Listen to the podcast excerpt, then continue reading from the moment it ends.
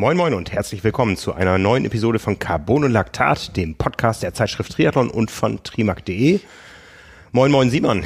Moin Frank. Mir gegenüber sitzt Simon Müller, ich bin Frank Wechsel und wir sind gerade dabei, unsere insgesamt 98. Episode auf diesem ähm, Podcast-Kanal, wo auch immer ihr, ihr, uns hört, aufzunehmen. Ähm, die Zahlen, die da teilweise davor stehen, sind so ein bisschen irreführend, weil es mal irgendwo am Anfang irgendwie eine Fehlepisode gab, aber die trotzdem mitgezählt wird. Ähm, in unserer Zählung sind wir bei Episode 98 und es ist die 56. Episode von Carbon Lactat inzwischen auch. Und die erste in 2020. Und die erste in 2020. Und für mich fühlt es sich so an, als hätten wir das ewig nicht mehr getan. Ja, was so eine kleine Pause alles bewirken kann. Ja, das ne? stimmt schon. Ja, so, so klein war die Pause ja jetzt nicht, ähm, so groß aber auch nicht. Wir haben sie ja gefüllt mit unseren Jahresrückblicken. Erst äh, du mit Nils in einem großen sportlichen Saison Jahresrückblick und dann haben wir beiden nochmal unsere persönlichen Highlights aufgezählt. Ja, genau. Und jetzt machen wir da weiter, wo wir davor aufgehört haben und sprechen über das aktuelle Triathlon-Geschehen. Ja, richtig. Gab es eins über die Feiertage? Ja, was, was hast du gemacht über die Feiertage? Erstaunlicherweise schon, obwohl keine Rennen waren, aber dazu kommen wir gleich. Ja, was ja. habe ich gemacht? Ähm, ich war zu Hause in erster Linie und äh, habe so ein bisschen die, ja, ich will nicht sagen sportfreie Zeit, ich habe schon trainiert, äh, genossen, aber ja, einfach mal so ein bisschen äh, beisammen sein mit der Familie, hatte noch viel mit äh, Umzug und so zu tun jetzt in der letzten Woche. Das kam eigentlich sehr gelegen, weil ich leider mit äh, Knieverletzungen ins neue Jahr Ew. gerutscht bin. Ich zum ersten Mal seit sechs Jahren keinen Silvesterlauf gemacht. Leider, leider.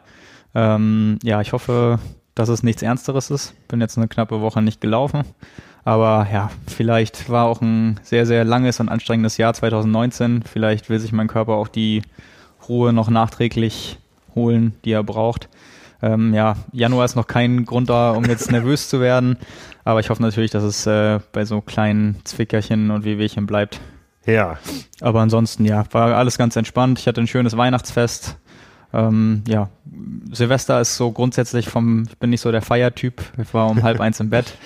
Äh, kann auch mit so Böllern nicht so viel anfangen. Feuerwerk mal anschauen, irgendwie so ist ganz schön. Dabei lasse ich es dann aber auch ganz gern. Aber ja, soweit, soweit so gut. Ich hatte eine schöne Zeit. Ja, und freue mich jetzt auch, dass es wieder losgeht. Ja. Und ja, du? Bei mir äh, ähnlich. Ich ähm, habe Silvester eigentlich im Bett gelegen. Ah. Ich habe äh, Weihnachten angefangen zu kränkeln. Hab vorher echt sechs Wochen, war ich mal richtig gut zufrieden, so vom Training her. Aber ich habe schon gemerkt, so vor Weihnachten, ähm, das war ja doch äh, ziemlich stressig alles, noch unheimlich viel zu tun.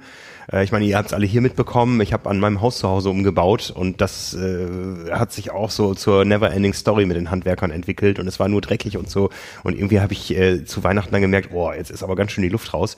Bin dann auch prompt krank geworden auch keinen Silvesterlauf gemacht, ja. obwohl da, wo ich äh, Silvester feiere, da ist der Silvesterlauf ja auch eher so eine kleine Gaudi-Veranstaltung, wo alle Leute verkleidet laufen und so auf Föhr. Hab dann auch das Neujahrsschwimmen in der Nordsee aussetzen müssen. Das war eigentlich immer so mein Immunbooster. Das ist, traditionelle Anbaden. Äh, genau. Äh, hab dann aber noch genug Kraft gehabt, das Ganze mal mit der Drohne zu filmen, was auch mal was anderes war, toll war. Aber ihr hört's, ein bisschen Resthusten ist noch da.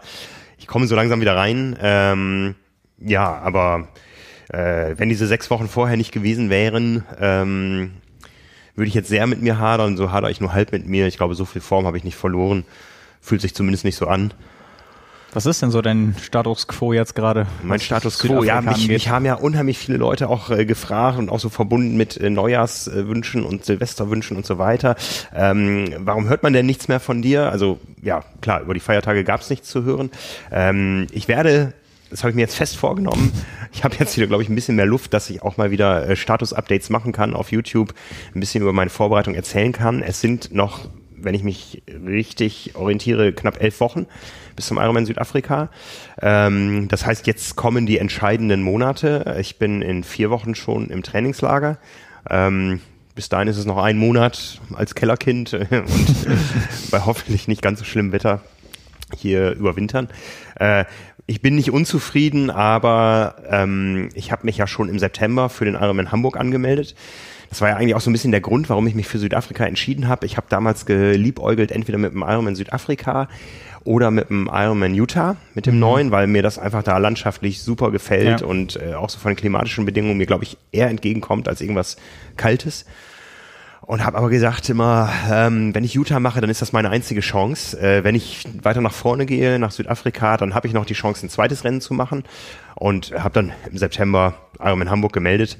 Ähm, Stehe also jetzt mit einem Abstand von drei Monaten auf zwei Startlisten. Freue mich auf beide Rennen und mein Ziel ist klar, ich möchte dir folgen und die Hawaii-Quali lösen. Wenn das in Südafrika nicht passiert, dann wird Hamburg äh, der zweite Versuch. Wenn es in Südafrika passiert, werde ich trotzdem Hamburg machen, schönes Rennen da machen, schönes Erlebnis haben wollen, äh, vielleicht mit Kamera. Ähm, aber ähm, ich weiß halt, danach ist für mich die Saison vorbei. Mhm. Dann geht's nach Japan zu den Olympischen Spielen äh, mit Urlaub vorher und ich möchte nicht im Urlaub da irgendwo mir Fahrräder suchen müssen und, und sonst sowas. Also ähm, Hawaii wäre so das i-Tüpfelchen. Da kommt es mir nicht drauf an, irgendwie eine mhm. Top-Leistung zu bringen. Da wirst du anders am Start sein. ähm, das nochmal zu finishen wäre schon so ein Traum nach dann 24 Jahren. Ja. Ja, ähm, ja wollen wir mal sehen. Ne? Also ich bin nicht unzufrieden, mehr geht immer, aber ich weiß halt, ich, ich spreche super gut auf Training an.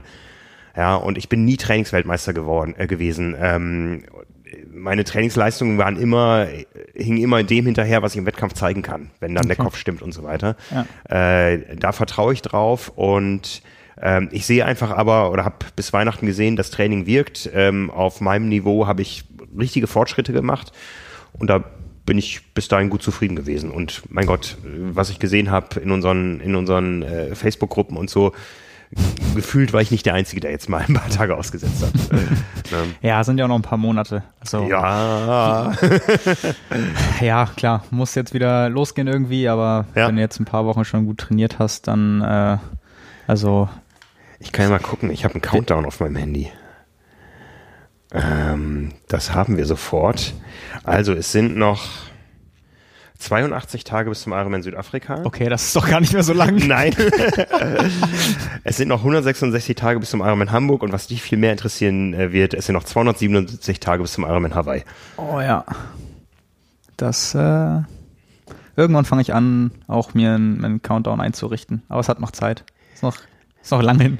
Ja, ich habe damals äh, vorm Ironman Hamburg 2017 habe ich ja einen Countdown, der fing irgendwie bei 330 ja. plus irgendwas Tagen an. Äh, ich sehe das schon alles viel, viel relaxter. Aber ich habe einfach auch mit dem relaxten Sehen gute Erfahrungen gemacht. ja, ich war bei mir mit der 73 WM so. Ja. Ich habe mich ja das Jahr davor, 2018, in Zell am See qualifiziert und dann war es ja auch noch über ein Jahr bis zur 73 WM da war es genauso, weil ich dem einfach so entgegengefiebert habe, da das erste Mal zu starten und so und äh, konnte ich kaum abwarten. Ja. Also ich kenne das auch, aber auch da bin ich jetzt irgendwie bisschen entspannter geworden. Was heißt entspannter? Es ist halt eine andere Herangehensweise. Also für mich so alles, was irgendwie neu ist und auch wo du nicht weißt, was auf dich äh, zukommt, das gehst du ja mit einer ganz anderen Vorfreude und Erwartungshaltung an. Ja. Äh, alles, was du schon mal gemacht hast oder wo du weißt, irgendwie was auf dich zukommt, äh, da, da hast du natürlich nicht Routine, aber du ähm, ja, hast irgendwie so dieses, dieses Kribbeln ist vielleicht weniger. Zumindest im ja. weit voraus. Also klar, wenn das direkt davor steht und gerade bei Wettkämpfen, das wird ja quasi in Anführungszeichen immer schlimmer, je näher das kommt, aber ähm, so dieses ganz weit weg, irgendwie ein Jahr vorher, denkt man dann doch nicht so mit so hibbelig auf dem Stuhl hin und her daran, das ist dann schon noch mit ein bisschen Abstand mittlerweile. Ja. Aber wo wir jetzt gerade schon äh, bei so Jahreswechsel waren, wir haben noch ein paar Sachen aus 2019 mitgebracht, die man jetzt quasi auch erst 2020 besprechen kann, weil man dazu den Jahresabschluss braucht. So ein paar Zahlen und äh, Statistiken. Und weil wir ja gerade schon über Training reden, dann lass uns doch gleich mal mit unseren Trainingsumfängen 2019 anfangen. Oh ja, das wird ein ganz übler Vergleich, befürchte ich. Wobei, ich habe... Ähm du hast mir angekündigt, dass wir darüber sprechen werden. Ich habe meine Zahlen zusammengetragen. Ich habe fast damit gerechnet, dass ich weniger stehen hatte aus dem letzten Jahr. Okay. Machst du den Anfang? Soll ich den Anfang machen? Also, ich habe 2019 geschwommen 113 Kilometer. Ähm, davon, ich weiß noch, dass ich irgendwie erst im April angefangen habe, für Rot zu schwimmen. Mhm. Und dann bin ich ja in Rot mehr oder weniger nicht einarmig, also ich bin nicht die ganze Zeit einarmig geschwommen, aber mit, mit Kamera in der Hand ähm, oder im Neo, mit Moderationsstopps und so weiter, bin ich ja eine 102 oder 103 geschwommen. Ähm, ich weiß, dass ich wenig Schwimmtraining brauche, um wieder reinzukommen. Und da ist jetzt auch, ich bin einigermaßen fleißig gewesen bis Weihnachten. Jetzt war natürlich Pause. Ja. Äh, hätte auch überhaupt keine Gelegenheit gehabt. und ähm, weiß, dass ich von diesen zwei Wochen Trainingslager da tierisch profitieren werde, wenn ich dann einfach mal jede Woche sechsmal ins Wasser gehe. Oha, das ähm, ist aber auch schon ambitioniert. Ja, das sind aber keine langen Einheiten. Also mein normales ja. Schwimmtraining sind immer eineinhalb Stunden. Gestern ja. Abend waren es vier Kilometer. Ja. Ähm, ja, ähm, also da, da, da bin ich guter Dinge. Also 113 Kilometer und als kleinen Vergleich in dem Jahr 2017, wo ich die zwei Langdistanzen gemacht habe und wo mir dann in Hamburg nur zwölf Minuten für die Hawaii-Quali gefehlt haben, waren es 157 Kilometer. Also das ist jetzt irgendwie ja gutes Viertel weniger. Ähm, das reicht für mich zum Erhalt, um dann jetzt nochmal ab jetzt so ein bisschen draufzusetzen und dann wieder irgendwo im Bereich von 57 bis 60 Minuten schwimmen zu können. Schneller will ich gar nicht. Ja, das hört sich vernünftig an. Also 113 bei dir? 464. Eieieiei. Ich wollte okay. gern 500 knacken, ja. Minimum. Zum ersten Mal, habe ich auch noch nie geschafft.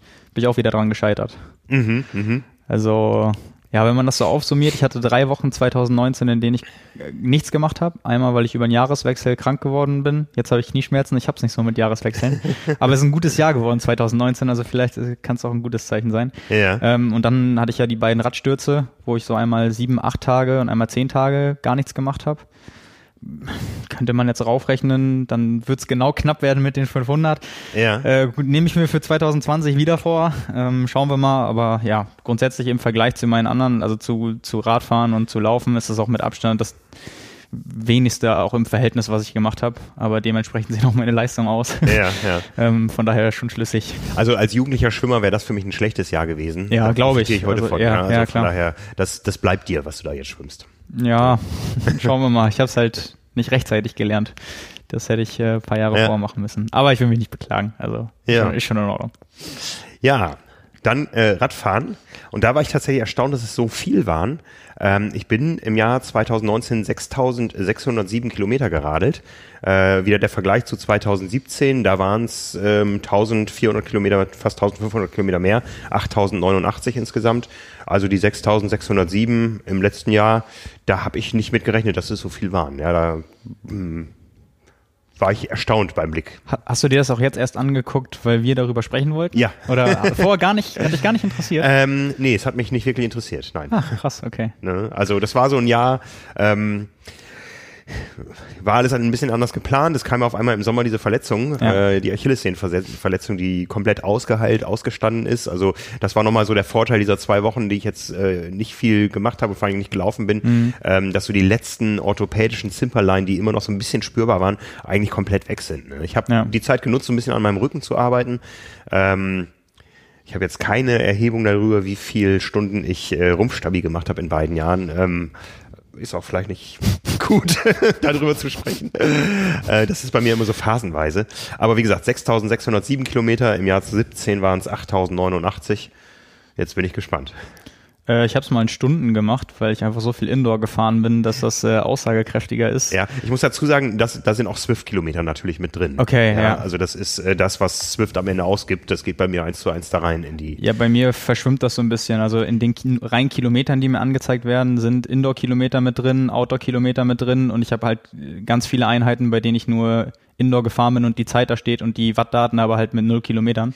Ja. Ähm, 386 Stunden mit einem guten 30er Schnitt gerechnet sind das circa 12.000 Kilometer. Oh ja, wow. Das war auf jeden Fall auch dieses oder letztes Jahr mehr als die Jahre davor. Also damit bin ich auch echt zufrieden. Also yeah. wenn ich da ansatzweise dieses Jahr so anknüpfen kann, äh, was die Umfänge angeht, dann äh, ist das glaube ich schon echt gut. Also auch im, im, im Laufen ähm, ist es genau das Gleiche. Da habe ich auch habe ich auch keine Luft mehr nach oben.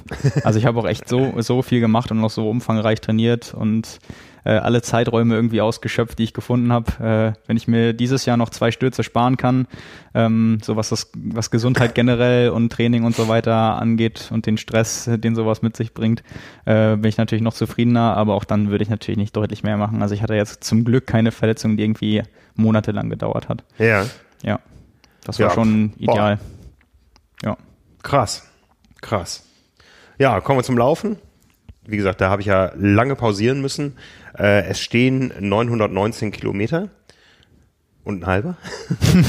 ich glaube, ich bin äh, nach Rot ins Rennen gegangen mit 600 Laufkilometern ungefähr. Ja. Ne?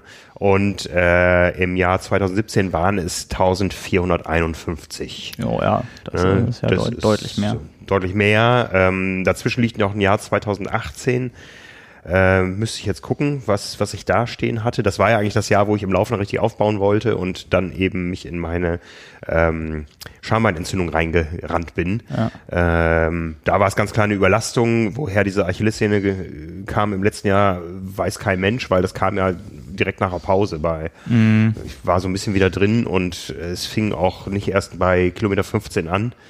Ähm, ja, irgendwie, äh, ich weiß es nicht. Also es ist eine komische Geschichte gewesen. Ja. Die hat sich ja viele Kilometer gekostet im letzten Jahr. Ähm, da bin ich guter Dinge, dass ich da noch einiges an Potenzial habe und auch brauche. Ja. ja. Also Triathlon mit 45 ist sicher eine Gratwanderung, ähm, gerade wenn man sich qualifizieren will zwischen dem, was man tun muss, mhm. um in Reichweite zu sein und dem, was man verträgt. Ich habe nie großes Verletzungsprobleme gehabt, außer in den letzten zwei Jahren. Mhm. Das gibt einem natürlich schon so ein bisschen zu denken, aber ja. ähm, da werde ich viel, bin auch dabei, äh, präventiv arbeiten und bin sehr gespannt, wo das Jahr dann ausgehen wird. Ja, das habe ich mir auch vorgenommen, endlich mal für dieses Jahr. Ich bin ja hier der unbeweglichste Mitarbeiter bei uns.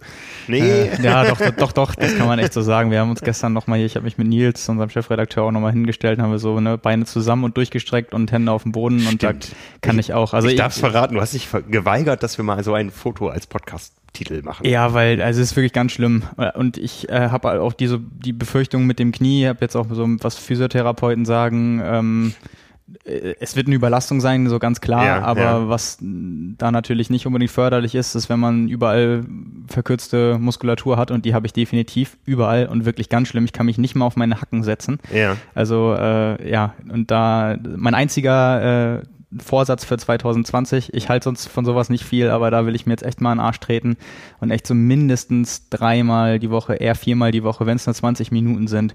Und ich brauche auch keinen, ich habe mir das auch mal gesagt, irgendwie Yoga machen oder so brauche ich gar nicht. Ich bin so unbeweglich, muss ganz stumpf mit klassischen Dehnübungen anfangen, ja, damit ich ja. erstmal irgendwas hinbekomme. Und da bin ich jetzt dran. Da äh, habe ich jetzt die Zeiträume gehabt, weil ich nicht laufen konnte, das mal zu machen und habe da angefangen und ich hoffe wirklich, dass ich da ansatzweise dranbleiben kann. Das kann mir eigentlich echt nur, nur helfen. Ja, bei, bei mir äh, laufen, ich habe nach guter Läufermanier die 4000er Marke noch geknackt. Äh, 4084 Kilometer. Boah. Und ja, das sieht man schon, das ist bei uns auf jeden Fall der größte Unterschied. ja, ja, ja. Also das äh, ja, habe ich letztes Jahr dann zum ersten Mal geschafft. Habe ich auch 4000 geknackt, da waren es ein paar Kilometer sogar mehr. Da ich, hatte ich knapp über 4100. Und in den Jahren davor war es, glaube ich, 3,7 und 3,6. Also. Boah. Ja.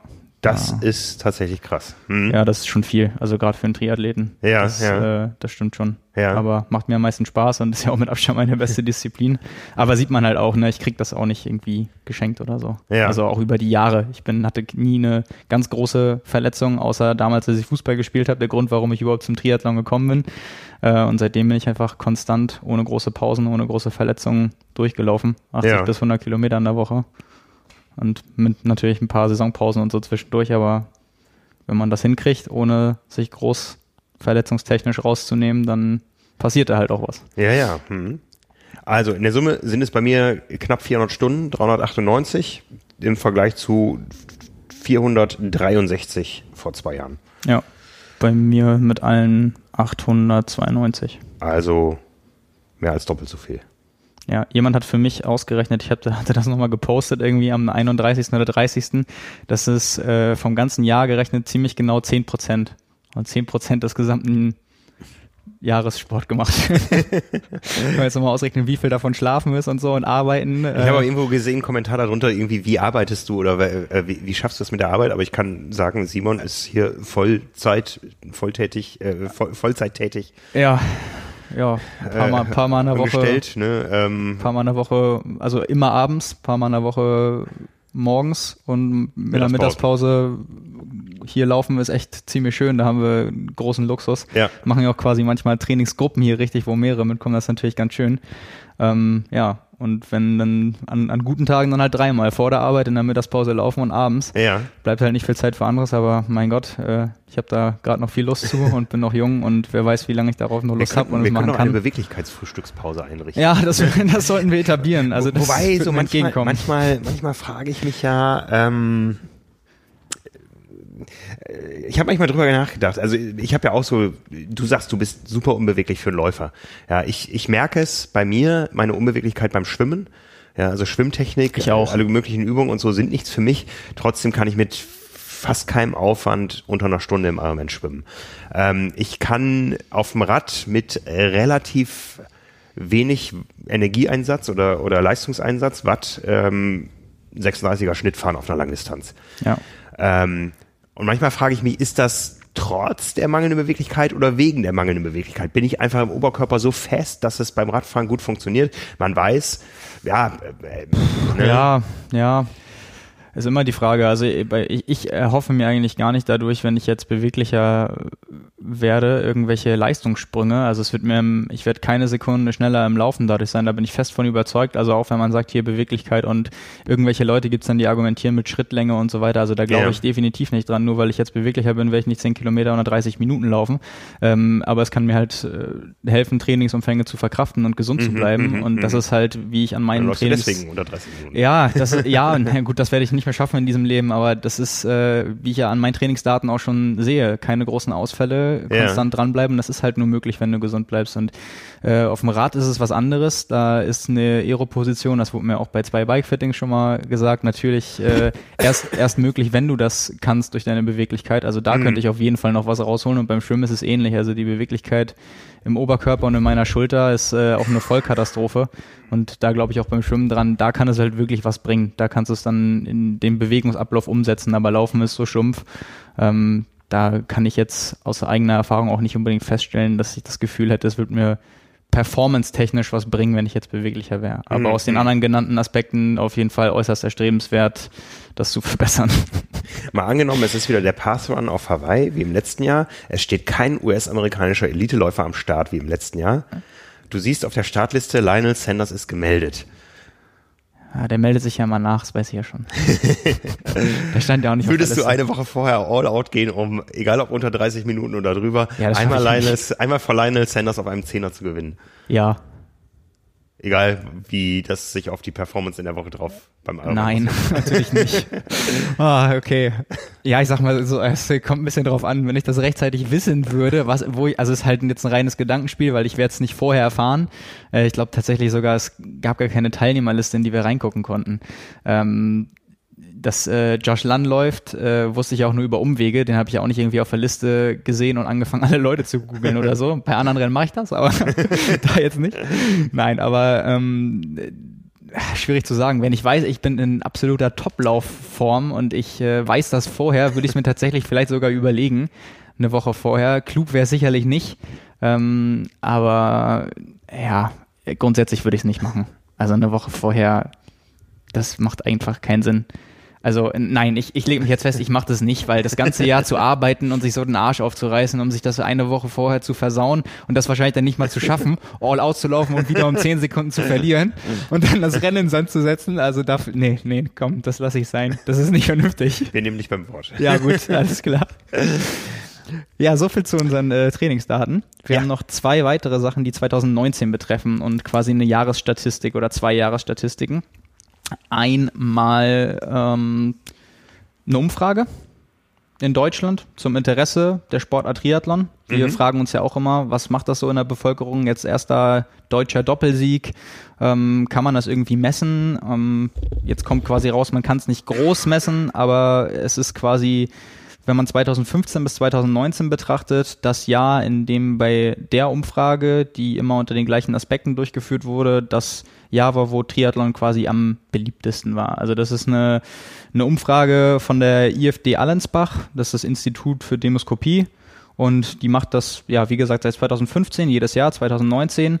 Und da geht es darum, dass Leu also Personen ab 14 Jahre befragt wurden, denen die Sportart Triathlon bekannt ist. Also alle, die sagen, Triathlon habe ich noch nie von gehört, äh, wurden da ausgeschlossen, die fließen da nicht mit rein. Das mit dem Schießen. Ja, genau, das mit dem Schießen.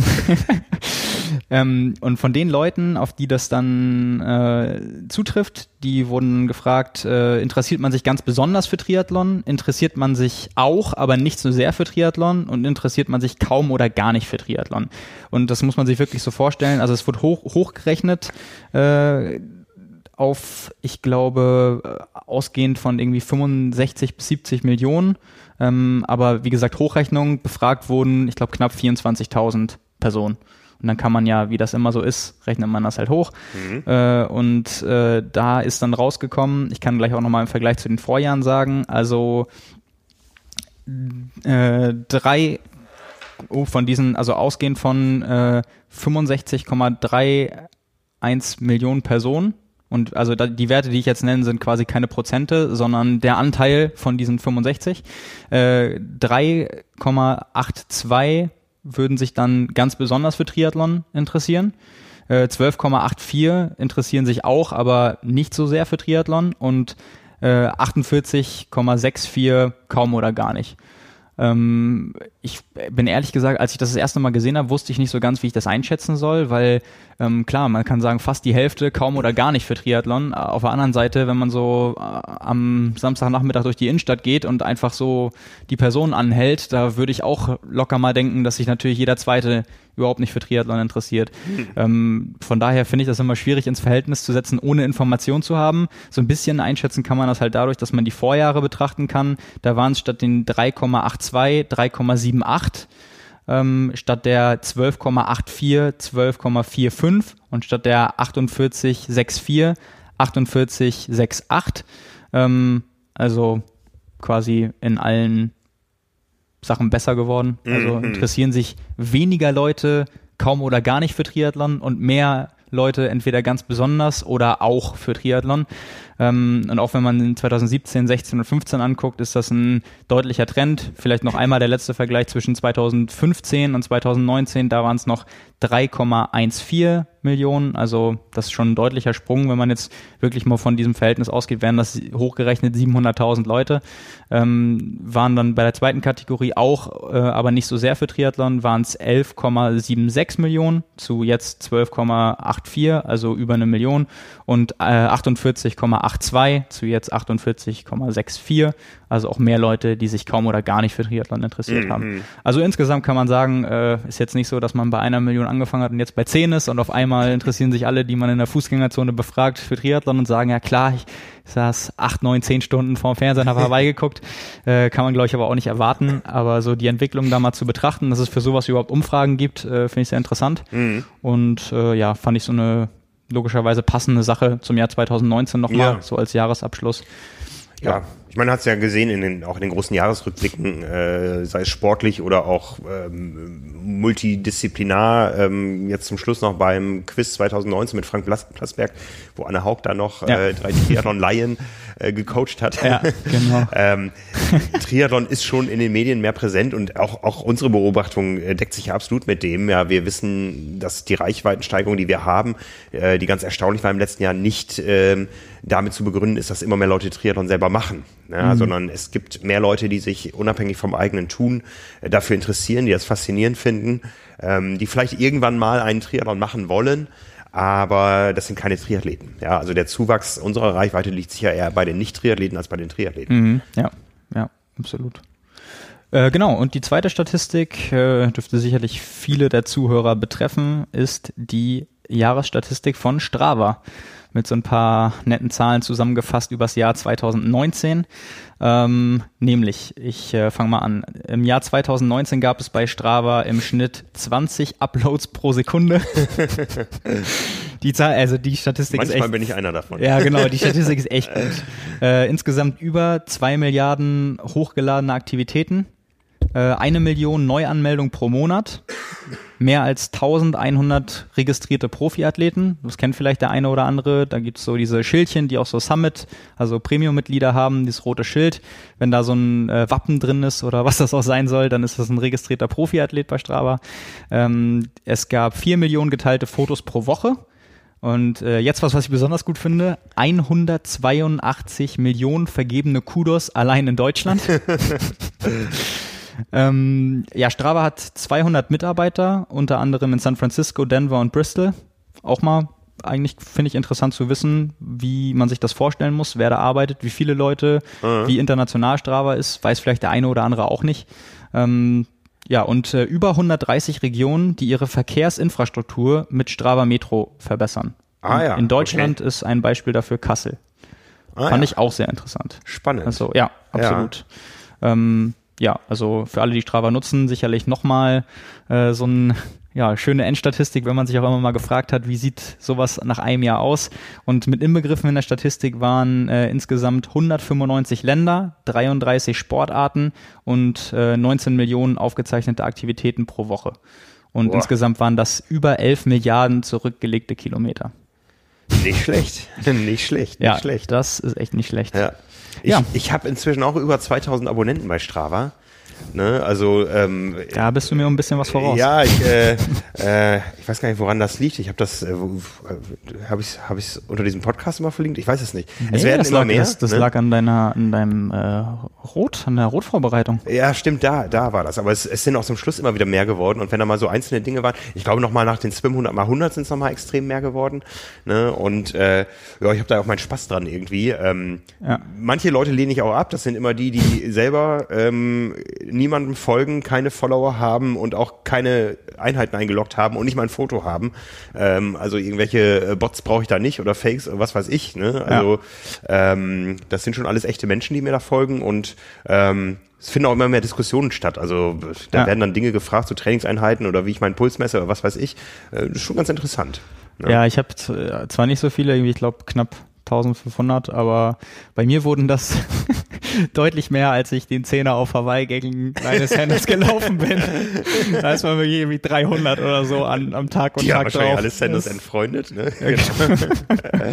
Genau. nee, aber finde ich, finde ich auch ganz cool zur Kommunikation untereinander. Also bei mir ist es auch oft so, dass mich gefragt, letztens, die letzte Woche wurde mich gefragt, weil ich das, ich lade das auch ganz oft mit Bild und so hoch, ähm, hatte ich den Brustgurt äh, so quasi über der Brustmuskulatur und nicht darunter, wie man ihn eigentlich trägt. Ja. Und dann war die Frage, äh, warum trägst du den Brustgurt so? Soll das so sein? Äh, und da habe ich nur gesagt, ja, das soll so sein, weil ich mir letztens mit einem Brustgurt, den ich normal getragen habe, also knapp drunter, die Stellen da so aufgescheuert habe, dass es irgendwie drei Wochen gedauert hat, bis es wieder komplett zugewachsen war. Und seitdem ziehe ich den quasi bewusst zu hoch. Und das sieht ein bisschen affig aus, aber äh, ja, die Scheuerstellen kann ich so auf jeden Fall vermeiden.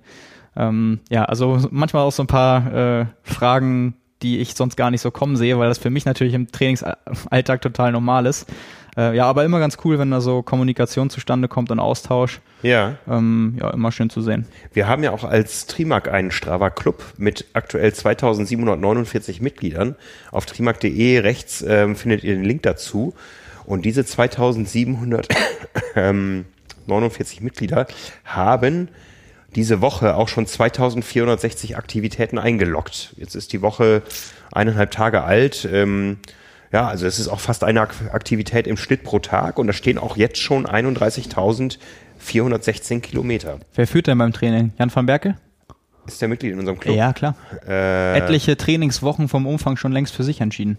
Ich habe das ganz genau im Blick, wenn er das hört.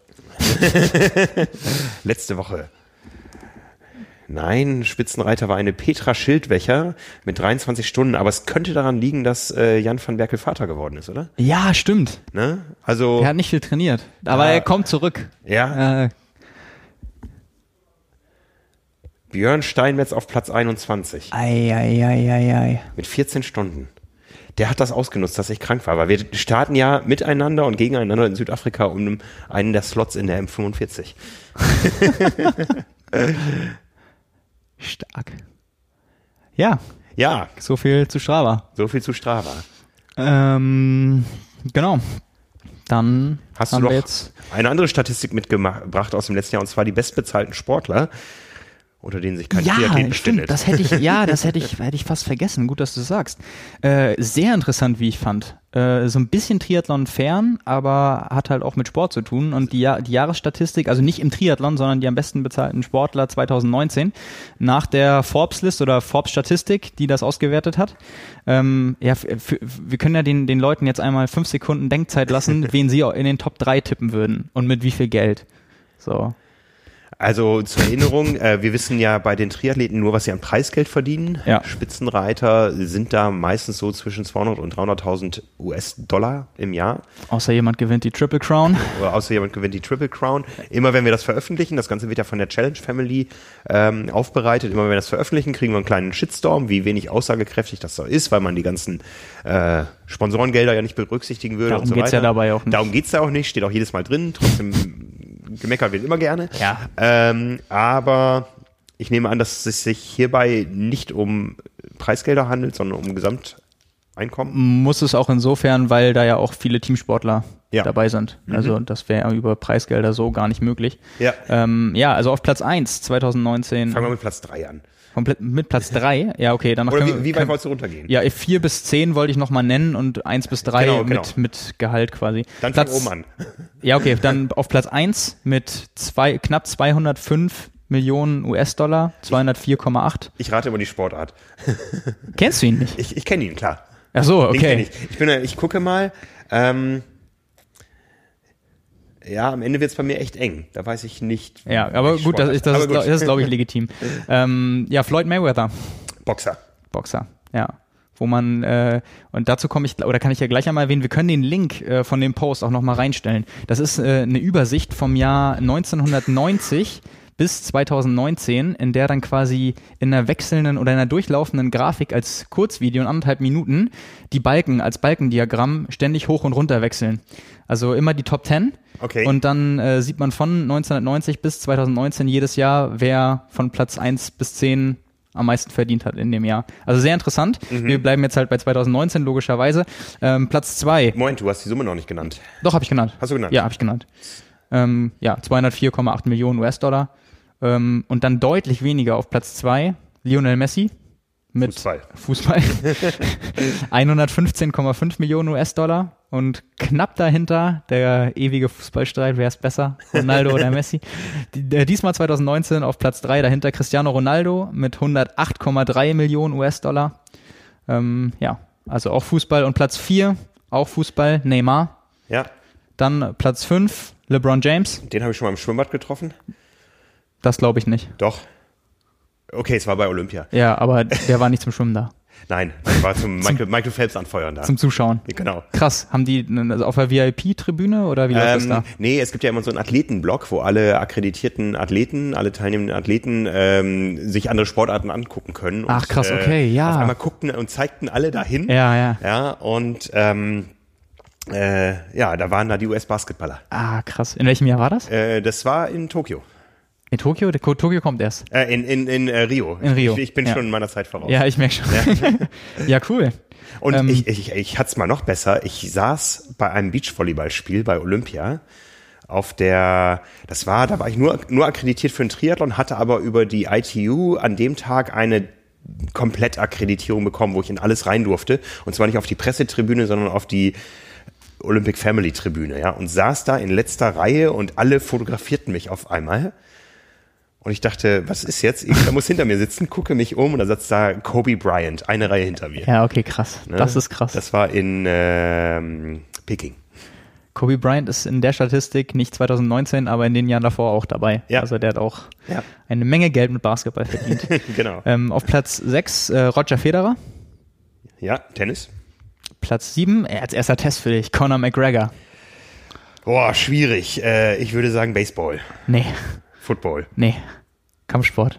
Kampfsport. Auch. MMA. Ich glaube, er macht Mixed Martial Arts. Er, er kämpft auf jeden Fall UFC. Dann gab es dieses äh, Ding, wo er, war es nicht sogar gegen Mayweather? Ah, wie war denn das? War das, das war letztes Jahr, glaube nee, vorletztes Jahr dann, glaube ich. Als er geboxt hat, als er gesagt hat, ich bin eigentlich äh, Cage-Fighter, aber ich kann auch im Boxen irgendwie gegen die Besten und so. Das war ja so ein riesiges Ding.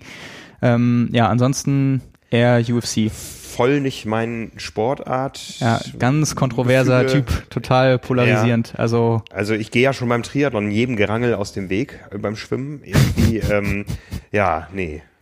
Ja, krasse Geschichte auch der Typ. Mhm. Also so richtig vom, äh, also auch echt so eigentlich American Dream mäßig, kein Geld gehabt und äh, also wirklich um gar nichts zu machen und dann von null und auch keine irgendwie sag ich mal, Ausbildung im Kampfsport oder okay. früher oder so sich hochgearbeitet. Also auch ganz, ganz krasse Geschichte. Okay. Ähm, Platz 8, Stephen Curry. Oh, Football. Nee, Basketball. Basketball. Ähm, Platz 9, Matt Ryan. Football. Ja. Und Platz 10, Matthew Stafford. Auch Football. Ja. Stark. hätte ich auch nicht, die letzten beiden hätte ich auch nicht gewusst. Ich bin nicht so der Football-Fan. Ähm, muss ich auch nachgucken. Also Matt Ryan habe ich gewusst, äh, Matthew Stafford, wer auch immer es ist, habe ich auch geraten. ähm, ja, da es um viel Geld geht und ähm, es von Forbes ist, ähm, ist die Wahrscheinlichkeit, dass Football dabei ist, relativ ja, groß. Ja, das stimmt. Gut, äh, eine Sache haben wir noch, nicht, nicht unbedingt Statistik, aber wir können das so von unseren Themen gleich mal verbinden. Ähm, noch, wir kehren aber zurück zum Triathlon mit 2019, nämlich Silvesterläufe. Wir haben auch letztes Jahr groß drüber gesprochen, weil es auch da wieder viele Triathleten gab, die gelaufen sind. Äh, ja, können wir auch dieses Jahr wieder machen. Wir können es ja relativ schnell abhaken. Unsere Ironman-Weltmeisterin ist auch gelaufen, Anne Haug, äh, hat ihren Titel verteidigt und wieder gewonnen äh, in Kohlbarmoor. 10 Kilometer, 34, 30 gelaufen. Ja. Und äh, große Ansage von Frederik Funk früh im Jahr. 10 Kilometer in Nürnberg äh, beim Silvesterlauf, zweiter Platz. Neue persönliche Bestzeit über 10 Kilometer von 31,16. Also direkt nach ein paar Wochen Training, jetzt unter einem neuen Coach, Dan Lorang, schon mal gezeigt, dass da was geht. Das ist schon wirklich sehr stark. Also ist er mal wieder ich, Zweiter geworden. Über 10 Kilometer. Du bist so gemein. Aber also ja. Mir sitzt jemand gegenüber, der schon mal Erster geworden ist in einem Lauf, wo Frederik Funk auch am Start war. ja. Ich glaube, der Abstand waren irgendwie, was war's, 10, 12 Sekunden. Also kann ich fast unter, unter 31 laufen. Nein, ähm, das passiert mir, glaube ich, nicht nochmal, dass ich ihn schlag, wenn der so weitermacht. Da ist das jetzt. Äh, das ja, aber ich, ich werde es genießen. Ja, das, das glaube ich, zu Recht. In dem gleichen Lauf äh, Lena Gottwald, auch Zweiter geworden in Nürnberg, 37,24. Äh, wer noch gelaufen ist, ehemaliger Kurzdistanzler, ähm, der jetzt 2019 angefangen hat, so ein bisschen Mitteldistanz auszuprobieren, noch ziemlich jung, 95er Jahrgang, glaube ich, Jan Strattmann in Bonn, äh, 31,48 gelaufen, auch verdammt schnell jo. für Dezember. Ähm, und unser Bundestrainer ist gelaufen, Faris Al-Sultan in, in, München, Sechster geworden mit einer Zeit von 35, 34. Also der hat offensichtlich Boah. nicht, nicht ganz aufgehört zu trainieren. Auch, auch nicht schlecht so, ne? Das ist noch schwer in Ordnung. Ähm, Patrick Dirksmeier. Ich meine, der Vorteil, wo, wo, wo war das in München? Ich glaube, die laufen immer beim Olymp im Olympiapark, glaube ich. Das Coole ist ja, dass du mit Badehose gleich in den Olympiasee und das Neujahrsanbaden gleich mitnehmen kannst. Ja, perfekt. ja, müssen wir ihn mal fragen, ob er das gemacht hat. ähm, Patrick Dirksmeier ist in Herne Vierter geworden, auch über 10 Kilometer, 33,02 gelaufen. Beim Schifferstatter Silvesterlauf Markus Rolli äh, in, gewonnen sogar in 33, 18. Klar, äh, die Zeiten nennen wir jetzt einfach mal, niemand weiß, wie lang oder kurz die Strecke wirklich war, wie ja, schwierig ja. die Bedingungen waren, aber nennen wir einfach mal äh, in Kempten im Allgäu äh, Fabian Eisenlauer, 32, 54, fünfter Platz Sebastian Neff, äh, 34,08, achter Platz. Und äh, international sehr erwähnenswert Jelle Gens in Belgien bei einem äh, Elitelauf, also gegen die Läufer Jelle Gens, der das ist sein erstes WTS-Rennen 2019 gewonnen hat in Montreal und in Hamburg Dritter geworden ist. Ähm, also auch so einer, der schon lang dabei ist, auch 2016 schon in Rio gestartet für Belgien, aber nie so die Top-Resultate hatte, trainiert äh, in der Gruppe mit Mario Mola und also in der Joe Filial Trainingsgruppe. Ähm, der ist Vierter geworden bei diesem Elitelauf. Über 5,3 Kilometer waren es äh, rund in 15,02. Das macht einen Schnitt von 2,48 pro Kilometer rund. Mhm. Damit läuft man dann über 5 Kilometer 14,00 oder sogar knapp drunter. Ja. Das ist schon echt hart. Also ja. Klar, jetzt könnte man sagen, Mario Mola ist schon mal eine 13,59 im Triathlon gelaufen.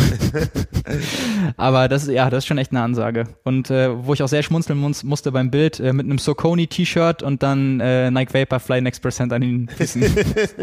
nicht ganz konsequent, aber. Ja, das wird im Elite-Läufer nicht passieren. Ja, das stimmt wohl. Ja, genau, so viel dazu. Also war auch ein bisschen sportlich was los bei den Triathleten, alle die Chance mal genutzt. Sonst machen die Triathleten ja während des Jahres eher weniger Straßenläufe, aber ja, immer mal ganz interessant zu sehen. Ja, Du hast ja für so ein bisschen Denksport gesorgt noch. genau, können wir auch nochmal sagen.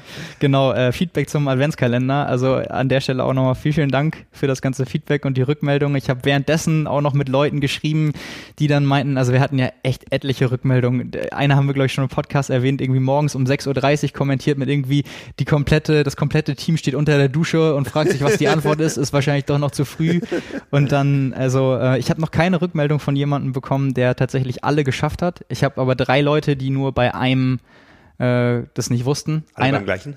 Nee, nee, alle bei verschiedenen tatsächlich. Okay. Ja. Einer davon, ehemaliger äh, Chefredakteur hier, Nies Sinknecht, Aha. der hat beim Rätsel äh, mit äh, Blick über das kahle Feld, also Radgar oder auch Brad Kahlefeld, äh, war er zu vorschnell und hat nur an Feld gedacht, hat dann Blumfeld getippt. Ah. Hat aber nicht wirklich, macht, machte mit dem Rätselkontext nicht wirklich Sinn. Ja. Äh, aber ja, das ist das Einzige, was er nicht geschafft hat. Andere äh, haben dann Kram mehr, war auch, war wirklich schwierig. War eins meiner Lieblingsrätsel, aber war schon echt knifflig. Aber an der Stelle, ich hatte wirklich ganz, ganz großen Spaß, mir das auszudenken und in irgendeiner Form das nochmal 2020 weiterzuführen. Ob äh, wieder so und dann mit, äh, können ja auch die gleichen Athleten sein, aber andere Rätsel oder ob ich nochmal andere finde wir denken uns irgendwas aus, aber es hat mir großen Spaß gemacht und allen draußen offensichtlich auch, äh, was so die Rückmeldung angeht. Und wer das nicht mitbekommen hat oder sich nochmal die Lösung anschauen will, das gibt's auch immer noch äh, auf Trimac oder auf unseren Social Media Kanälen, ja. gerade bei Instagram als äh, Post immer mit dem Rätsel und der Lösung äh, zum Anschauen. Es gibt keinen Link mehr von der Startseite, aber äh, der Deep Link ist äh, trimac.de slash Advent. Ich schaue nochmal nach, bevor ich jetzt Mist erzähle. trimac.de slash Advent, da gibt es nochmal alle 24 Rätsel. Jawohl. Mhm. Genau, das war Und echt die Preise, cool. die ihr verpasst habt. Ja, genau. Wir hatten am 24. Äh, Dezember echt nochmal ein großes Ding. Also Startplatz für Rot 2020 äh, von New Balance verlost mit dem passenden Wettkampfschuh, dem New Balance 1500er dazu. Ähm, ja, also das war, da waren glaube ich auch etliche attraktive Sachen dabei. Also mehrere Startplätze für ein Allgäu-Triathlon auch noch und so. Und ich, äh, ja, ich freue mich, dass es geklappt hat. Ich wollte halt so einen Adventskalender mal machen von den, also gerade mit den Rätseln, der halt nicht so irgendwie markiert drei Leute, liked diesen Post und teilt ihn äh, mäßig, sondern irgendwas, wo die Leute wirklich Spaß dran haben, wo sie jeden Tag kommen können und einfach irgendwie, wo es Laune macht. Und wenn ich dann sehe, dass Leute da kommentiert haben und sich auch bei mir gemeldet haben, dass sie stundenlang am Tag überlegt haben, wirklich und dann darauf zurückgekommen sind und so, ja, das äh, war echt, echt schön zu hören. Also das, das freut mich und in irgendeiner Form hoffe ich, dass wir das auch 2020 äh, wieder weitermachen können. Jo. Ist jetzt noch viel Zeit zu überlegen. Das ja, genau. Da kommen ein paar neue Namen ins Spiel dieses Jahr. Ja. ja. Ja. Womit machen wir weiter? Machen wir, machen wir jetzt das Machen wir unsere Prognosen für 2020 erst und dann das große Thema oder umgekehrt? Na, ähm, ähm, hier ist noch so ein Punkt dazwischen, äh, wo du mir nicht verraten wolltest, um was es sich handelt. Du hast was Verschwundenes gesucht. Wollen wir das als Ausstiegsanekdote machen? okay, geben wir uns auf. Äh, genau, dann haben wir noch äh, ne, traditionell am Anfang des Jahres, ohne zu wissen, wie die Saison verläuft, wer gut ist, wer schlecht ist, wer sich verletzt, wer ausfällt. Lass uns doch mal Prognosen abgeben für 2020. Von den Events, wo man jetzt schon absehen kann, wer normalerweise am Start steht. Das wären dann Olympia im Einzel, Olympia im Mixed Relay, Hawaii Frauenmänner und 73 WM Frauenmänner. Ich wollte jetzt gerade vorlegen und sagen, Jan Frodeno gewinnt in Rot. Ja, du kannst ja trotzdem sagen. Sehr gewagte Prognose. Man weiß ja nicht, wer noch startet. Ja. wer weiß, was da noch kommt. Ähm, ja, womit soll ich anfangen? Lass mal mit Olympia starten.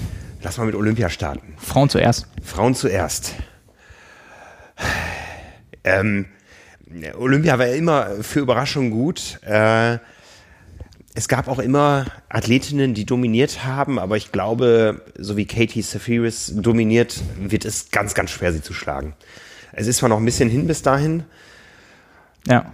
Ähm, ähm, äh, äh, ja, ich, ich, ich gebe das mal als Prognose ab. Ja, ich, ich würde theoretisch das Gleiche sagen. Ähm, ich glaube, die einzige, die sie wirklich unter normalen, was ist schon normal, gerade auch mit Hitze und so, aber sonst schlagen könnte, wäre vielleicht Flora, Flora Duffy, die halt lang verletzt war. Also die wird sicherlich mit schwimmen können, auf jeden Fall auch mit Radfahren können. Sind ja beide so die, wenn man sagen kann, ne, schönes Wort immer, Überbiker äh, bei den Frauen, auch auf der Kurzdistanz, die auch mal wegfahren können und so eine Gruppe sprengen. Mhm. Ähm, aber dann im Laufen also Katie Safiris war so stark 2019 und das, was Flora Duffy da aufzuholen hat, auch an Substanz. Also ich glaube auch, dass Katie Safiris gewinnt. Wäre auch mein Tipp. Ja. Männer? Ich tippe auf Kein Norweger. Kein Norweger? kein, kein Norweger. Ich, ich auch nicht tatsächlich. Ich, ich, glaube, ich glaube einfach, die Norweger sind ähm, zu sehr schon eigentlich in der Rolle der Gejagten zu finden und es werden zu viele versuchen, zu viele von den, ich sag mal, in Anführungszeichen etablierten versuchen, einen norwegischen Sieg zu verhindern. Vielleicht geben sich auch Allianzen, die auch länderübergreifend sind oder so. Ich weiß es nicht, aber ich tippe auf Mario Mola. Ach Mann, das ist doch doof, wenn wir alles gleich machen. ja, also wäre auch tatsächlich mein Tipp, weil ich glaube einmal, ich glaube Gustav holt eine Medaille. Dazu, wenn er fit ist, läuft er auch zu stark. Aber ich glaube einfach bei der Konstellation, Mario Mola ist auch über die Jahre immer besser geschwommen. Wenn der den Rückstand auch so auf 20 Sekunden, 15 Sekunden mhm. halten kann, wer dann in der ersten Radgruppe dabei ist oder sogar in der zweiten, je nachdem wie weit die zurück ist. Ich glaube, bei den heißen Bedingungen und auch grundsätzlich vom läuferischen Können wird er das Ding im Laufen entscheiden. Das könnte ich mir echt gut vorstellen. Gerade weil es viele Athleten geben wird, die bei den Bedingungen hinten raus echt nochmal Sekunden liegen lassen. Und Mario Mola ist klein und hat Lauffähigkeiten, die sonst nur wahrscheinlich ein anderer mitbringt. Äh, und das wäre so mein Dark Horse. Ähm, Alexi. Mhm. Ist natürlich sehr ja, gewagt, weil ja. der noch keinen großen Erfolg hat. Aber ich sag mal so, wenn das ein Laufduell wird ähm, und Alex Yee in der ersten Gruppe irgendwie, wenn er irgendwie da rankommt, was ich jetzt noch nicht sehen würde, wo ich auch weiß, alle anderen wissen, die müssen den loswerden. Ja. Äh, und wenn die den müde fahren, auch mit Antritten, ist die Chance auch schon da, dass er halt nicht die frischsten Beine hat. Aber wenn der da irgendwie halbwegs mitkommt, ich glaube tatsächlich, der hat auch nochmal läuferische Qualitäten, die vielleicht sogar ein bisschen über die von Mario Mola hinausgehen. Ja dann würde ich auch sagen, holt der, je nach Konstellation, aber sollte es so laufen, holt er mindestens eine Medaille. Ja, äh, diese Lauffähigkeiten wird er auch im äh, Team Mixed Relay ausspielen, wo Großbritannien den Titel holt. Alles klar, da sind wir anderer Meinung. Dann sage ich Frankreich. Okay, ja. ja. Gut, alles klar. Hawaii? Ha Hawaii. Hawaii, Hawaii. Ähm, damit es spannend bleibt, sage ich Lucy Charles Barclay. Ich wollt, kommt ich, endlich mal. Ich, ich, wollte, also, so, ich wollte sogar das Gleiche sagen, aber ich habe äh, den, den langweiligsten Tipp natürlich genommen, weil ich es halt einfach glaube. Ich habe äh, getippt dann Daniela Rief und Jan Frodeno. Ja. Ja. Ja. Sehr ja. aus dem Fenster gelehnt. Sehr aus dem Fenster gelehnt, ja. Also Natürlich, natürlich ist Anne Haug in der Favoritenrolle als Titelverteidigerin. Äh, natürlich ist eine Daniela Rief in der Favoritenrolle. Aber ich glaube einfach, die Lucy Charles Barclay, die will es so sehr, da mal durchkommen. Und jeder muss einmal im Leben Glück haben. Ich glaube, ich, ich meine, es ist noch so weit weg. Ja, eben, ja. es kann so viel äh, passieren. Und wir wissen immer, auf Hawaii kann sich auch absolut. Äh, alles noch kurzfristig ändern. Ich, ich glaube, ich glaube, das ist jetzt mal mein, mein, mein Tipp ähm, einer unter vielen, die in Frage kommen. Ich sage, Lucy, Charles Barclay gewinnt. Ja. Und bei den Männern? Ähm, kurze Ankündigung, Lucy Charles Barclay, viele Leute sehen sie gerne, viele Leute sehen sie auch gerne schwimmen. Die ist unser Covergirl auf der Triathlon 177, die ähm, Anfang der kommenden Woche in Druck geht. Richtig, da genau. geht ums Thema Schwimmen. Ja, unter anderem. Unter anderem, ja. ja. Ähm, und bei den Männern, ähm, ja, ich glaube schon, Jan Frodeno macht seine Karriere perfekt. Was anderes darfst du auch eigentlich gar nicht sagen, weil du mal gesagt hast, Jan Frodeno verliert kein Rennen mehr in seiner genau, Karriere. Genau, genau. es kann natürlich sein, dass er sagt, okay, sieben Stunden 29 in Rot, das war's, das reicht mir. Nein, nein. Ja, mit, mit, mit einer 7 Stunden 29 Form wäre es ja schön dämlich, drei Monate später nicht nochmal auf Hawaii zu starten. Da hast du auch wieder recht. ja, also ich glaube, es wäre tatsächlich das Beste für den Triathlon-Sport, was passieren kann. Äh, für uns sowieso. Ich meine, wir sehen die Popularität von Jan Frodeno. Äh, wir sehen, was, was ähm, äh, es äh, auch uns vorangetrieben hat über die Jahre, was er für den Sport getan hat. Also das ist wirklich was, wo ich sagen würde, ähm, das ist ein Ergebnis, ähm, ja, da wäre ich auch hochzufrieden mit. Ne? Ich meine, der, der neue Trainer von Patrick Lange sagt, Patrick Lange gewinnt auch wieder, aber erst im nächsten Jahr. Ne? ähm, das wird nochmal, das wird noch mal die, die ganz große Krönung von Jan Frodeno als dann ältester Hawaii-Sieger aller Zeiten. Stimmt, das fehlt ihm noch, ja. Ja, ähm, ja, mein Tipp. Ja. Ja, ich tippe das Gleiche. Einfach weil ich glaube, also es war so ein dominanter Sieg und äh, in dem Jahr was so auch das Alter zeigt und die Professionalität auch ja, ja, vom ja. ganzen Team drumherum. Die würden das nicht machen, wenn sie es nicht für absolut realistisch halten würden, die Leistung nochmal zu reproduzieren. Und mit der Erfahrung und der Abgeklärtheit und auch dem Rückenwind, wenn man so ein Rennen auf Hawaii jetzt mal gemacht hat, glaube ich, wird unglaublich schwer für jeden ja. anderen, ihn zu schlagen. In dem Jahr, wo Jan Frodeno sagt, äh, wenn es gut läuft, komme ich unter die Top 5, wird er nicht mehr antreten. Das hat er nicht mehr nötig. Ja. Ne? Also, Meinte er auch mal ja. im, im, Interview, also als er angesprochen wurde bei uns, die, also letztes Jahr, 2019, als dann der Vergleich gezogen wurde zu Craig Alexander, der jetzt noch mit 43, 44 Rennen macht und auch mal Sechster wird und so. Ja. Und äh, wo Jan Frodeno dann gesagt hat, das wäre nichts für ihn, das wird er nicht machen. Ja, ja. ja also ja, dann haben wir noch die 73 WM. Diesmal ja. äh, zum ersten Mal dieses Jahr nach Hawaii. Nee, nicht ganz richtig. Äh, die war ja auch früher in Clearwater schon nach Hawaii. Echt? Sind wir neulich auch mal war von außen so? berichtigt worden. Äh, ja, äh, das war immer so. War die im ich, Dezember dann? Ähm, ja, die war verdammt spät, November, Dezember. Ich habe das mal böse bezeichnet damals. Äh, da hat sich sehr viel dran geändert als die große Jahresendabzocke von Ironman. Von daher konnte ich mich noch daran erinnern, dass es nach dem Ironman Hawaii stattgefunden okay, hat. Okay, ja. Weil das wirklich ähm, brutal schlecht organisiert war. Ähm, Aber das kann dann nur noch in, nur in den ersten beiden Jahren gewesen sein, oder? Und in den ersten drei Jahren? Ja, Clearwater ist ja, ist ja eine Weile her. Es war, war ja noch so ein bisschen so, ähm, ja, die Saison ist noch nicht zu Ende. Ähm, war auch für Age-Grupper viel, viel einfacher, sich zu qualifizieren. Äh, gut, es gibt solche und solche Jahre. Jetzt für Nizza war es sicher schwer, ähm, weil viele ja. deutsche Athleten da starten wollten. Für Neuseeland könnte es vielleicht wieder ein bisschen einfacher werden. Ja, ähm, aber du sagtest nach Hawaii und ich tippe auf äh, die Wiederholung des Heimsiegs von der U23 Weltmeisterschaft 2002 oder sowas. Ich war mal, ich war mal in Neuseeland und da hat Terenzo Bosoni seinen Weltmeistertitel im Nachwuchstriathlon geholt. Das ist mein Tipp. Der wird alles darauf setzen, in Neuseeland Weltmeister zu werden. Boah, das ist aber mal. Sportlich ein gewagter Tipp, ja. aber einfach so emotional. Ähm, ja. Eine gute Geschichte. Ja. Ich könnte mir vorstellen, dass der Titel dieses Jahr von vielen Top-Athleten ähm, nicht ganz so, kann mich auch irren, aber nicht ganz so wertig anerkannt wird und nicht ganz so erstrebenswert, weil einfach nach Hawaii die Athleten wollen dann vielleicht auch in ihre Pause, manche müssen noch nachsitzen, wollen eine frühe Quali für Kona. Ja. Ähm, ich ich glaube tatsächlich, viele werden das probieren, aber die mindestens die Hälfte wird einfach daran scheitern, dass die Luft nach Hawaii raus ist, dass das spezifische Training ja, ja. für ein 73 dann fehlt und ich glaube, am ehesten profitieren dann die Athleten davon, die gar nicht die erst zu Hause sind. Die, die, die gar nicht erst äh, Hawaii machen. Also bei den Frauen tippe ich auf Holly Lawrence. Da hat jetzt schon nicht mehr so viel gefehlt und ich kann mir auch vorstellen, dass eine Daniela Rief dann, dass der Zeitraum zwischen Ironman und Ironman 73 WM zu kurz ist mit der Regeneration, um da nochmal die spezifischen Sachen zu machen. Könnte vielleicht auch gerade dadurch spannend werden, ja, aber. Daniela Rief wird nicht ohne Titel aus dem Jahr gehen wollen und da ja Lucy Charles Barclay Hawaii ja. äh, äh, macht äh, Daniela Rief da ihren äh, sechsten. Ja, sechsten, 73. 73 Sieg, klar. Ja. WM 73 WM-Sieg, ja. ja. Ja, und bei den äh, Männern tippe ich auf Christian Blumfeld. Ja. Ich glaube einfach auf jetzt ein flacher Kurs. In Nizza hat mir ein bisschen die Radstrecke das Genick gebrochen. Mhm. Und äh, ja, zweimal jetzt in Bahrain so ein Lauf ja. In Asphalt gestampft. Also wirklich super eindrucksvoll, wenn man die Aufzeichnung sieht, da mit einem 3-10er-Schnitt konstant durchzulaufen. Da, das können echt nicht viele. Das kann vielleicht mhm. noch, also da gibt es natürlich noch vielleicht drei, vier, die das können. Aber äh, ein Javier Gomez, ein Alistair Brownlee, ein Jan Frodeno, die werden alle auf Hawaii starten. Ein Christian Blumfeld vielleicht auch. Wissen wir nicht. Aber ähm, ja, einfach dadurch, dass Olympia ist, dass die Form auf den kürzeren Strecken da ist, die verliert man dann auch nicht so schnell, tippe ich jetzt einfach mal, ähm, den schüttelt man beim Schwimmen und beim Radfahren nicht ab. Und ja. der ist in der Lage, danach so schnell zu laufen.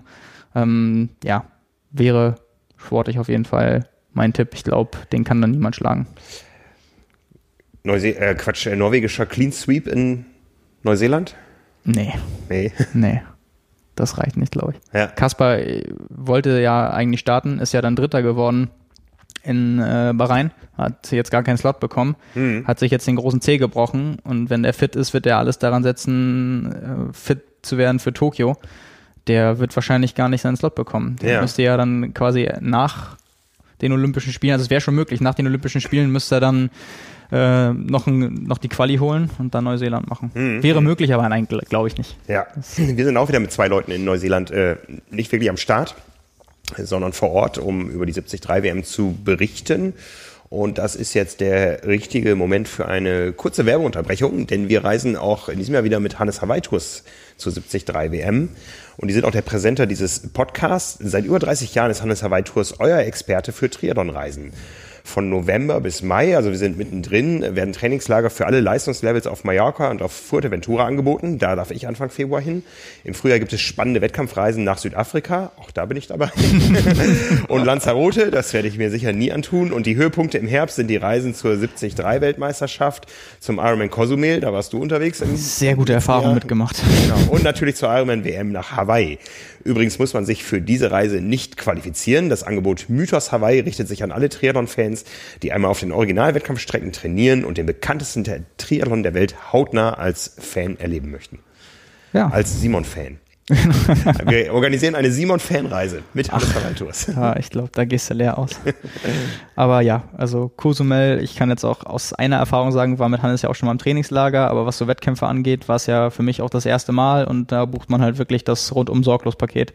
Also das ja. ist schon wirklich auch so, was das Ganze drumherum anging. Ich habe es ja ausführlich auch zu den Cozumel Podcast gesagt.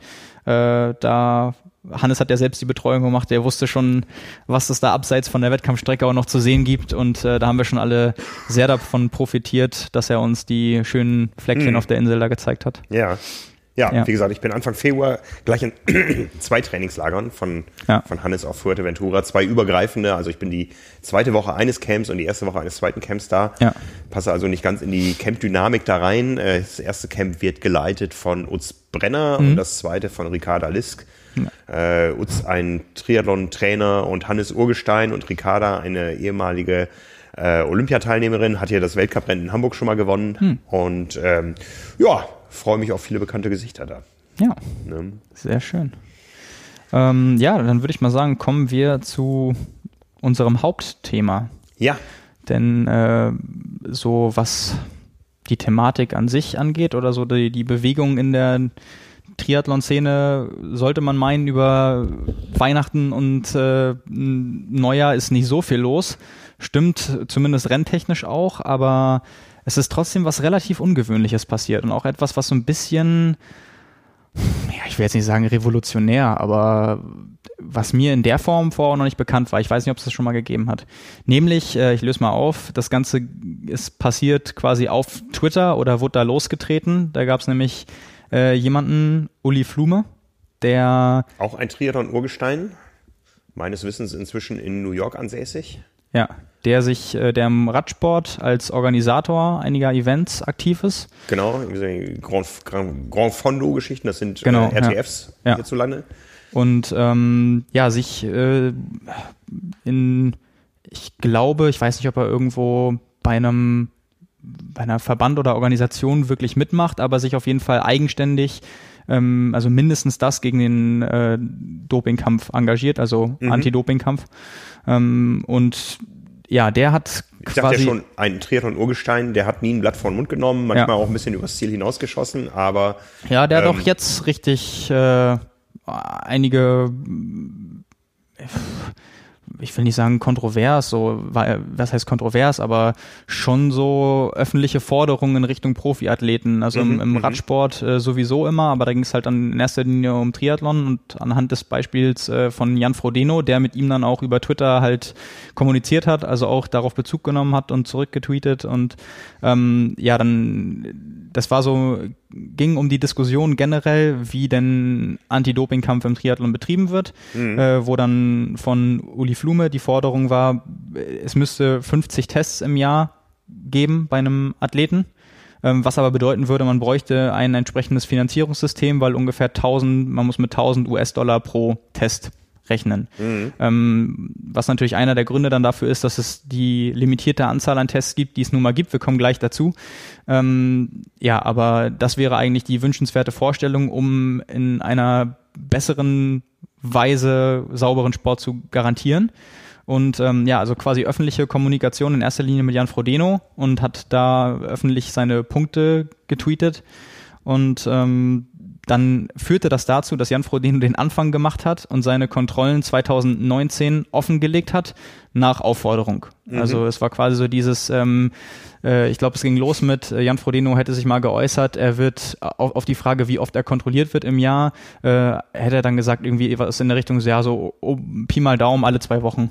So, und dann darauf hat äh, der Uli Flume dann Bezug genommen, hat gesagt, ja, dann leg doch deine Tests von 2019 offen. Das hat Jan Frodeno dann gemacht äh, und damit so eine Welle eigentlich losgetreten, weil ihm gefolgt sind dann äh, Sebastian Kienle, Lionel Sanders, äh, Cameron Wolf, Peter Hemmerich, äh, Timothy O'Donnell, James Kanama, äh, die dann alle gesagt haben, hey, wir wollen was dazu beitragen, mhm. dass es transparent ist und äh, wir haben auch kein Problem damit, das zu veröffentlichen. Und äh, ja, die haben dann alle gepostet, wann, wo, wie oft sie kontrolliert wurden im Jahr 2019. Und ja, die Ergebnisse davon sind eigentlich ganz spannend und auch irgendwie aufschlussreich. Also bei Jan Frodeno waren es 2019 14 Kontrollen. Ähm, elf, alle drei Wochen. Ja, elf davon out of competition. Das ist wichtig. Ja, ja genau. Mhm. Darum mhm. ging es quasi auch in erster Linie bei dieser Diskussion. Mhm. Äh, und wenn man die Tests, also Jan Frodeno hat es auch gepostet, wann die jeweils waren, in welchen Zeiträumen und wenn man das mal betrachtet, dann ist quasi äh, im im Januar und Februar beispielsweise gar nichts passiert. Also, und das war auch eine Forderung von diesem Uli Flume, der gesagt hat, man muss eigentlich in erster Linie vermeiden, dass es so große Pausen gibt. Also so mhm. große Löcher, die darf es übers Jahr einfach nicht geben. Das sieht man auch bei den Tests äh, von Sebastian Kienle, da war der erste, ähm, die erste Dopingprobe am äh, 9.4. Ui. Mhm. Und äh, dementsprechend, das war auch eine Kontrolle out of competition. Also hier steht Location Mühlacker, also wahrscheinlich bei ihm zu Hause. Mhm. Und ähm, deswegen, das war so die erste Forderung und anhand der Tests, die dann ja publiziert wurden von den Athleten, kann man halt auch sehen, dass es ein berechtigter Einwand ist, mhm. logischerweise. Also wenn davor nichts passiert, da sind nun mal die ersten ein, zwei Trainingslager schon längst.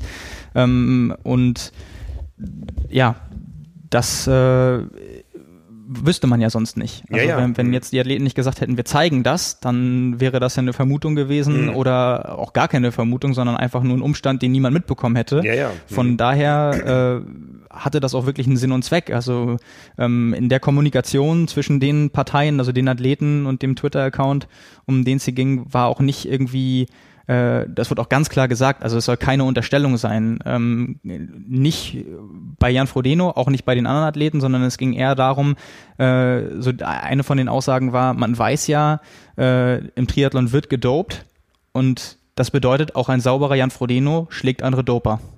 So, und dann ist es natürlich klar, wenn man dann den äh, quasi besten Triathleten gerade als Beispiel nimmt, wenn der zeigt, wie es dann bei jemandem äh, aussieht, bei dem quasi davon auszugehen ist, dass der mehr oder weniger jedes Rennen gewinnt, also der ganz oben auf der Liste stehen sollte, einfach weil der Erfolg das hergibt. Wir wissen ja auch durch die Doping-Geschichte, die wir im Heft gemacht haben, es gibt halt Ranglisten, äh, in welcher Kategorie der jeweilige Athlet ist. Daran hängt dann, wie oft man kontrolliert mhm, wird. Und mhm. natürlich stehen die erfolgreiche, erfolgreichen Athleten äh, weiter oben auf der Liste als diejenigen, die bei einem Ironman den zwölften Platz belegen, sage ich jetzt mal. Mhm. Und ähm, wenn man sich das dann nochmal weiter anschaut, bei Sebastian Kienle waren es 16 Kontrollen, also von allen Athleten, die Gleiche das Größenordnung, ja. ja genau, die ihre Kontrollen gepostet haben, war die von Sebastian Kienle auch die Statistik mit den meisten Kontrollen 2019. Davon waren zwölf out of competition. Äh, bei Lionel Sanders waren das sechs Kontrollen 2019 und da sieht man nämlich schön, wie sehr das auch mit dem Erfolg eigentlich zusammenhängt, weil mhm. Lionel Sanders war ja lang verletzt und ähm, der hat äh, quasi alles offengelegt. Seitdem er Profi-Triathlet ist, hat er alle Tests offengelegt. Und nicht nur das, also nicht nur, wie oft er getestet wurde im Jahr und wo, sondern jeweils immer seinen biologischen Pass dazu. Also mhm. man kann alle Blutwerte, alles von ihm einsehen. Auf seiner mhm. Website, den können wir auch nochmal verlinken, den Blogpost, hat er auch nochmal so ein bisschen seine Meinung dazu äh, geschrieben und äh, er ist da wirklich ganz knallhart. Also er sagt, seine Forderung oder seine Vorstellung wäre, äh, Profiathleten sollten 24 Stunden am Tag, sieben Tage die Woche einen GPS-Sender tragen, damit sie immer aufzufinden sind. Sie sollten jederzeit bereit sein äh, für eine Dopingkontrolle, ähm, also immer verfügbar sein. Und ähm, seiner Meinung nach, er geht noch weiter. Er sagt, man muss nicht die Trainingsdaten öffentlich machen, aber mindestens öffentlich für die WADA damit man so große Leistungssprünge oder äh, große Erfolge vielleicht dadurch nachvollziehbar machen kann.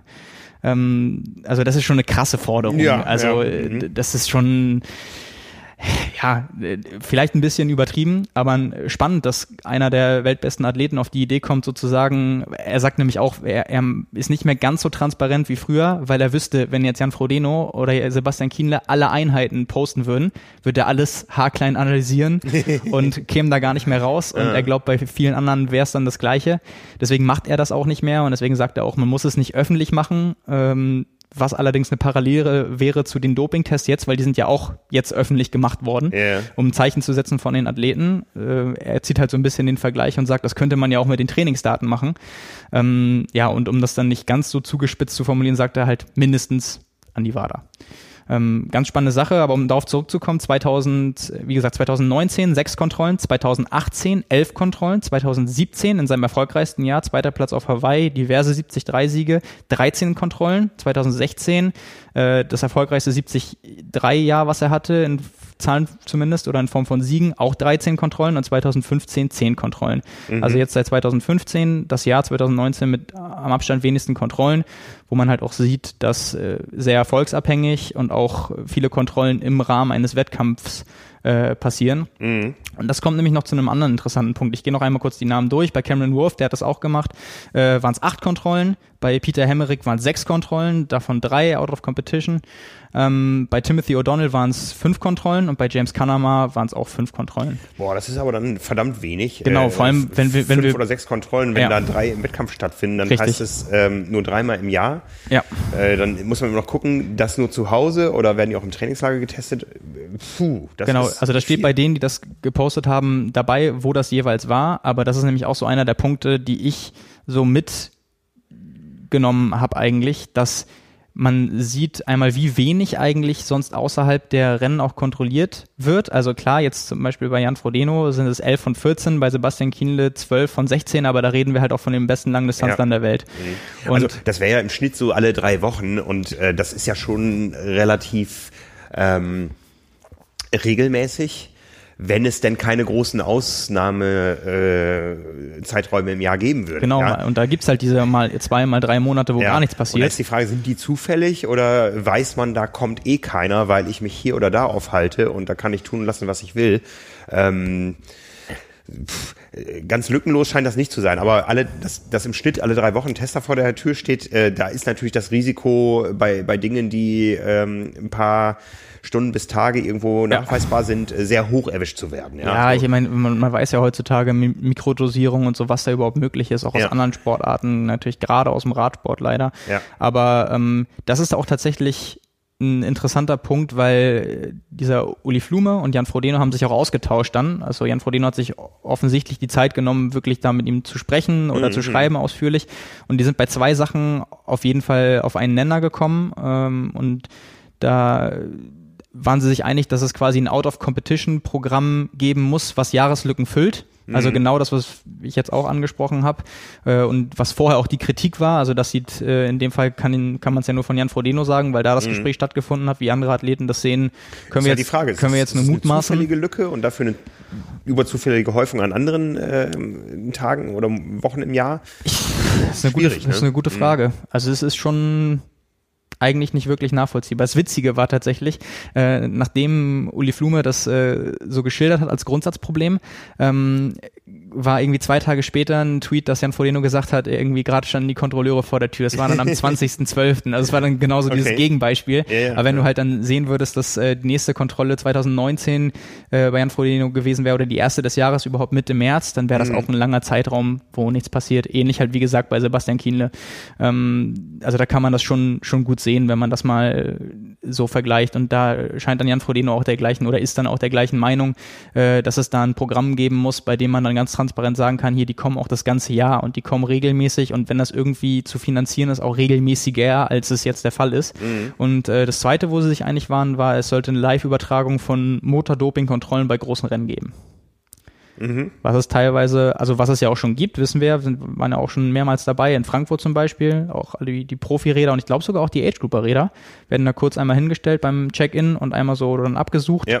mit einem Gerät. Ähm, ja, und dann, um das gleich öffentlich zu machen und äh, dass alle auch wissen, okay, das wird irgendwie live gestreamt. Ähm, wenn da jetzt was ist, dann fliegt das sofort auf und dann kriegt das auch jeder mit, um da dann gleich jeden von irgendwelchen Ideen mhm, abzuhalten. Mhm, ähm, ja, da waren sie sich auch einig. Und äh, nochmal zurück, zurück zu dem, was mir auch noch aufgefallen ist, wenn man nämlich die angegebenen Tests der Athleten, die Kontrollen vergleicht mit den Erfolgen, die die Athleten eingefahren haben, erkennt man auch, dass nicht mal bei jedem Sieg kontrolliert wird. Ja. Also Jan Frodeno wurde beim Ironman 73 in Polen beispielsweise offensichtlich, wenn das hier stimmt, äh, nicht, nicht getestet. Er hatte im August zwar eine Kontrolle, aber die war in Girona.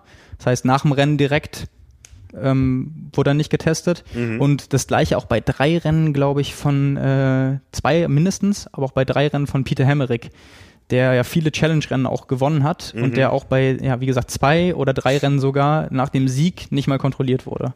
Und ähm, ja, das ist so, was mir noch aufgefallen ist, als mhm. ich das durchgeguckt habe. Ich habe ja so halbwegs im Kopf, welcher Athlet da was gewonnen hat in dem Jahr, wo ich dann gesehen habe, okay, in dem Zeitraum sind gar keine Kontrollen oder in dem Monat zwar schon irgendwie, aber da, da passt der Ort ja gar nicht. Mhm. Und dann war das eine Out-of-Competition-Kontrolle irgendwie vorher oder nachher und dann zu Hause oder so, aber halt unmittelbar nach dem Rennen nicht. Und das war mir ehrlich gesagt gar nicht so klar, dass nicht mal bei den großen Rennen, also wir reden ja von großen Veranstaltungen, wir reden jetzt nicht davon, dass die als Testrennen den Triathlon um die Ecke machen mhm. und dann nicht kontrolliert mhm. werden, mhm. Mhm. sondern bei großen großen etablierten Rennen, dass da gar nicht jedes Mal getestet wird. Da war ich schon ehrlich gesagt ein bisschen überrascht. Mhm. Also gerade wenn es auch um so große Namen geht. Ja, Cameron Wolf zum Beispiel, der auch bei seinem großen Sieg beim Ironman Italien nicht kontrolliert wurde. Das äh, ja, hat mich schon gewundert teilweise. Aber spannend. Ich finde es äh, gerade in der heutigen Zeit eine sehr positive Entwicklung, dass man yeah. durch das öffentliche Aufmerksammachen auf das Thema, auch wenn das zugegebenermaßen ja, aggressiv ist vielleicht das falsche Wort, ja. aber so forsch irgendwie ist und auch so irgendwie mit den an, an Kopf werfen und quasi indirekt jemanden dazu zwingt zu wollen, das zu machen, so nach dem Motto, ja, wenn, wenn du wirklich ein Interesse an saurem Sport hast, dann machst du es jetzt. So hast du gar keine Option. Ja. Wenn du es jetzt nicht machst, dann äh, bist du ja nicht bereitwillig, irgendwie da mitzuarbeiten. Ähm, vielleicht ist es bei dem Thema aber auch gerade notwendig, dass man das so macht. Ja ähm, ja, dass es jetzt dazu geführt hat, dass die weltbesten Athleten äh, ganz offen sagen, so hier die Kontrollen und dass ein Lionel Sanders noch einen draufsetzt und sagt, hier mein biologischer Pass, könnt euch alle meine Blutwerte angucken, irgendwie ich habe nichts zu verbergen mhm. und äh, auch derjenige dann eine ganz krasse Einstellung fährt. Es gibt ja bei ihm immer diejenigen, die sagen, wie naheliegend ist das, dass jemand mit einer Drogenvergangenheit auch im Sport nicht davon zurückschreckt, irgendwie sowas zu machen ich glaube tatsächlich bei seiner Vergangenheit, wenn man ihm denn, also ist ja immer so eine Sache, äh, natürlich kann ich jetzt nicht hier sitzen, kenne ihn jetzt nicht persönlich, ich würde für niemanden meine Hand jetzt ins Feuer legen, aber so wie er sich äußert, so wie er seit Jahren mit dem Thema umgeht und auch als Person auftritt, äh, glaube ich eher, dass es viel wahrscheinlicher ist, ja, dass er gerade deshalb so für diesen Kampf dagegen ist. Mhm. Und dass man sagen muss bei ihm so gerade deshalb, also die Sportart, die ihm quasi das Leben gerettet hat, das muss man bei ihm so sagen, äh, dass es, glaube ich, für ihn der größte Verrat an sich selbst wäre, wenn ja. er sich da, wenn er sich da nochmal selbst äh, bescheißt. Und äh, glaube ich, kann man ihm als Typ auch auf jeden Fall abnehmen, dass er das genauso meint. Und alles, was er jetzt hier veröffentlicht hat, spricht ja auch auf jeden Fall dafür, mhm. dass er das sehr, sehr ernst nimmt. Sind das jetzt die Athleten, die reagiert haben auf einen öffentlichen Aufruf oder sind die gezielt angesprochen worden? Und gibt es vielleicht auch welche, die angesprochen wurden und nicht geantwortet haben? Äh, gute Frage. Es, also äh, der die Frage wurde ja erstmal explizit an Jan Frodeno gerichtet. Ja. Der hat das dann öffentlich geteilt Daraufhin hat Sebastian Kienle gesagt, ich folge Jan Frodeno und mache das auch. Lionel Sanders hat gesagt, äh, ich folge den beiden und mache das auch, greift das Thema nochmal auf. Also wie mhm. gesagt, in diesem Blogpost schreibt er auch noch ein paar Sätze dazu, äh, legt alles offen, kann man sich stundenlang mit beschäftigen und analysieren. Wer ein bisschen Ahnung hat vom Blutwerten und so, findet da erstmal äh, jede Menge Freizeitspaß. Ähm, und dann war es so, dass ich glaube, äh, es gab noch mal einen Tweet, wo äh, dann auch so ein bisschen provokativ äh, getweetet wurde, ja hier, Jan Frodeno hat den Anfang gemacht und dann waren es, glaube ich, Cameron Wolf und noch zwei andere Athleten, die dann so direkt angesprochen wurden, so nach dem Motto, macht ihr das jetzt auch? Also folgt ihr ihm und hm. würdet ihr das auch offenlegen? Und dann hat Cameron Wolf in seiner Art gesagt, ja klar mache ich, aber mein, äh, mein Protokoll sieht nicht so toll aus wie das von Sebi und Jan, weil ich halt kein Deutscher bin und nicht so erfolgreich und nicht so viele Kontrollen. Ja, ja. Äh, also der hat das auch wieder mit, mit Humor genommen und auch gleich gesagt, irgendwie mache ich und hat das auch gepostet. Ich müsste noch mal nachgucken. Ich glaube aber tatsächlich, jeder, der da direkt verlinkt wurde bei Twitter mit Aufforderung, hat das dann auch gemacht. Und ähm, interessant fand ich auch noch die Aussage von Timothy O'Donnell, der dann gesagt hat, äh, es sind deutlich weniger Kontrollen bei ihm, seitdem er aus dem äh, USAT-Testpool raus ist, also auch mhm. kein Kurzdistanzler mehr ist. Mhm. Ähm, und äh, dann hat er irgendwie noch dazu, dazu geschrieben, er weiß nicht, ob es daran liegt, dass er halt jetzt quasi andere Disziplin macht oder einfach daran, dass er alt ist. ja, aber ansonsten fand ich das auch schon, ja, wie gesagt, so dieses, dieses Ding, das gar nicht mal immer bei einem Sieg überhaupt kontrolliert wird, fand ich so sehr aussagekräftig. Ja, ja. Dass es vorher so große Jahreslücken gab, fand ich auch sehr spannend. Das war mir in der Form auch nicht bewusst.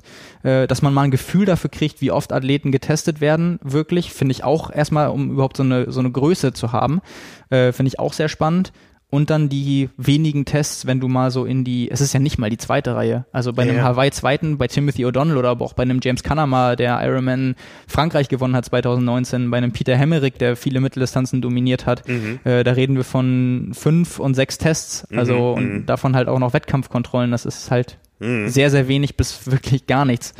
Und äh, ja, finde ich, finde ich krass und ist äh, ja, schlüssig damit zu erklären, wenn so ein Test 1000 Dollar kostet, dass es ein enormer Aufwand wäre und da wäre so dann das Finanzierungssystem die große Frage, wie man das hinkriegen könnte. Ne? Ja, ja.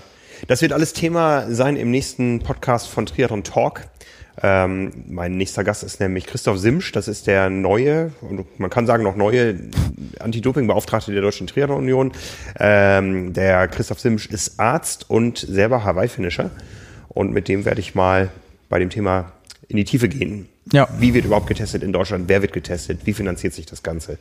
Und wo stehen wir im Anti-Doping-Kampf? Ja, spannende Sache. Da freue ich mich mhm. auch schon drauf. Das ja, ist, um da mal so auf, von der anderen Seite auch die Einblicke zu kriegen. Also gerade diese diese Sicht äh, der Kontrollen, wie wird sowas organisiert und eben auch dieses Finanzierungsthema. Also ich könnte mir gut vorstellen, dass die, äh, dass die NADA, die WADA, dass die sagen, irgendwie, wir würden ja gern mehr machen, ja. aber wir mhm. können nicht. Und wir haben auch noch andere Sportarten als Triathlon logischerweise und das Gesamtkonzept und die Gesamtfinanzierung muss ja auch stimmen. Mhm. Ähm, ja, also bin ich schon gespannt drauf. Aber ja. so viel dazu. Also von daher durchaus was passiert über die Weihnachtszeit. Und äh, ja, das gab es zumindest, seitdem ich mich jetzt damit in der Tiefe beschäftige, auch noch nicht. Dass es da so eine Welle gab und da alle gesagt haben, hier und also ja, fand ich schon erstaunlich. Ein guter Ansatz auf jeden Fall. Ja. Ja. Aber du hattest uns noch eine Schlussanekdote versprochen. Genau, kommen wir zum Ende. Also, äh, ja. Simon und die Suche nach der verschwundenen Forerunner 935. Also, das ist jetzt echt nur was Witziges zum Ausstieg. Äh, ich war am letzten Freitag unterwegs, bin aus Hamburg nach Lübeck gefahren mit dem Auto, um mich mit einem Freund zu treffen. Dann bin ich aus meinem Auto raus in sein Auto. Wir sind in die Stadt gefahren, äh, sind dann essen gegangen, dann ins Kino gegangen, dann zurück zu seinem Auto, zurück dann zu meinem Auto und ich nach Hause. Am nächsten Tag habe ich festgestellt, als ich zum Training wollte, ich finde meine Uhr nicht beziehungsweise ich habe sie erstmal vergessen mitzunehmen und musste dann erstmal zurück nach Hause kommen, um dann zu sehen, okay, ich habe sie nur vergessen einzustecken, ist sie denn da? Hab fest also für alle Nicht-Triathleten da draußen, wir haben ja gesagt, es gibt auch durchaus Nicht-Triathleten, die sich für Triathlon interessieren. Ohne eine solche Uhr ist man nackt, wenn man sich einmal dran gewöhnt hat. Ja, ohne eine, also ich, das Ding ist, ich trage sie gar nicht im Alltag. Ich trage sie wirklich nur beim Sport. Okay. Und äh, aber beim Sport brauche ich sie halt jeden Tag und bei jeder Einheit so, ne? Und ähm, habe dann halt festgestellt, ich finde sie nicht zu Hause man ist ja mittlerweile im Jahr. Das ist ein zermürbendes Gefühl. Absolut. Vor allem, weil ich sie seit zwei Monaten erst habe. oh ja. ähm, man ist ja jetzt mittlerweile im Jahr 2020. Also was habe ich als erstes gemacht? Ich bin mit meinem Handy und Garmin Connect durchs Haus gegangen und habe geguckt, ob es automatisch verbindet. Und weiß dann ja, ist im Umkreis von 10 oder 15 Metern. Wenn es irgendwo ist, bin dann auch auf dem Hof und äh, im Auto geguckt. Ne? Im Auto, es wurde nichts angezeigt. Also ich konnte quasi schon ausschließen, ich wusste, die Uhr ist voll geladen, die ist an. Wenn es nicht verbindet, weiß ich, sie ist nicht hier. Ja. So, erster Rückschlag. ähm, ich, mein Kumpel, gefragt, äh, ja, ist die Uhr zufällig bei dir im Auto? Ich vermisse die. Rückmeldung, Uhr ist nicht da. Überall geguckt, unter den Sitzen und so weiter, nichts zu machen. So, dann ein Fall, bei Garmin Connect im Synchronisierungsbericht zu gucken. Wann hat sie das letzte Mal synchronisiert? Weil ich konnte mich daran erinnern, dass ich sie beim Essen am Freitagabend noch anhatte, aber nicht, wann ich sie abgenommen habe, nicht, wann, ob ich sie nochmal wieder angezogen habe, das wusste ich nicht. Ich wusste nur, ich habe beim Essen raufgeguckt, da war ich mir ganz sicher. Ähm, also es war nur eine Ausnahme, dass ich sie da anhatte, weil ich aus Hamburg gekommen bin und quasi dann trainiert habe und sie noch um hatte. Und äh, dann habe ich gesehen, letzte Synchronisierung 19.30 Uhr am Freitagabend. Dann danach nicht mehr, nur noch mein Radcomputer. Und dann wusste ich 19.30 da muss ich im Restaurant gewesen sein. Dann war meine Schlussfolgerung, ich habe sie wahrscheinlich zum Essen, als das Essen gekommen ist, ausgezogen und habe sie dann entweder liegen lassen oder ich habe sie in die Jackentasche gesteckt und sie ist rausgefallen. Ich dann, und als ich das rausgefunden habe, war es Viertel nach zwölf. oh. Also nachts. Und weil das hat mir keine Ruhe gelassen. Und ich dann über Kontaktformular dem Restaurant geschrieben, weil die hatten natürlich schon zu. Und ich so, ja, ich vermisse eine Uhr, war dann und dann da, hab da und da gesessen, so, ich würde mich über eine Rückmeldung freuen. Hab dann gesehen, die öffnen am Sonntag um 12 Uhr wieder. Ähm, ja, Mail abgeschickt, hab dann nochmal auch nach 12 bei dem Restaurant angerufen, hab gesagt irgendwie, ja, hier das und das und äh, dann war erstmal so, ja, äh, der Chef ist ab 19 Uhr da, am besten da nochmal anrufen. Habe ich nochmal angerufen und dann wurde das alles aufgenommen und dann äh, wurde gesagt, ja, wir haben wir haben nichts gefunden. Was war das denn für eine Uhr? Habe ich gesagt, ja, so und so, ne, Garmin und so. Und dann war die Nachfrage, ja, ist das denn eine Smartwatch?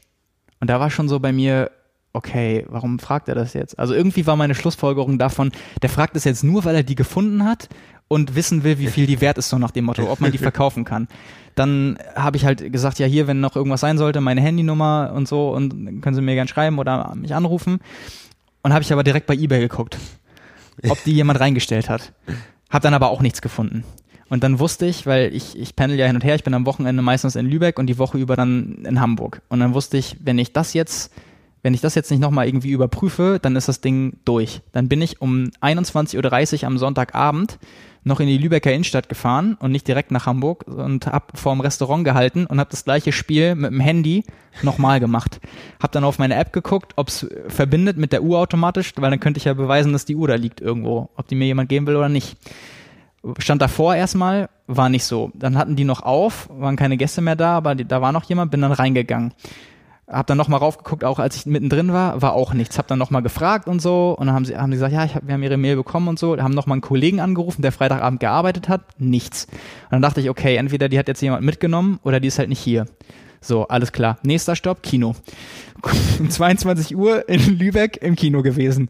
Und dann ganz skurrile Situation. Ich äh, wollte halt irgendjemanden, einen Mitarbeiter ansprechen, um zu fragen, ob es eine Fundkiste gibt oder sowas habe keine Mitarbeiter mehr gefunden, weil es waren keine neuen Vorstellungen mehr, es kamen nur noch Leute raus. Äh. Und dann konnte ich durchs ganze Kino laufen und ich habe niemanden gefunden. In leeren Kino Kinosälen niemanden, der sauber gemacht hat. Ich bin da zehn Minuten rumgelaufen und habe jemanden gesucht und ich habe niemanden gefunden. Und dann war ich schon kurz davor zu gehen und sozusagen, okay, ich rufe morgen Vormittag da mal an und frag nach. Und dann hätte ich das fast nicht getan, aufs Handy zu gucken. Ich war schon an der Tür und habe gedacht, ah, du musst noch mal raufschauen. Und dann sehe ich, verbunden mit der Uhr. Und dann wusste ich, okay, die ist da. Und dann hatte ich noch eine Viertelstunde das Problem, dass ich keinen Ansprechpartner hatte. Ich bin in Kinosäle rein, einige Türen waren noch geschlossen, das waren die letzten zwei Vorstellungen. Ich bin überall rumgelaufen, ich habe niemanden gefunden.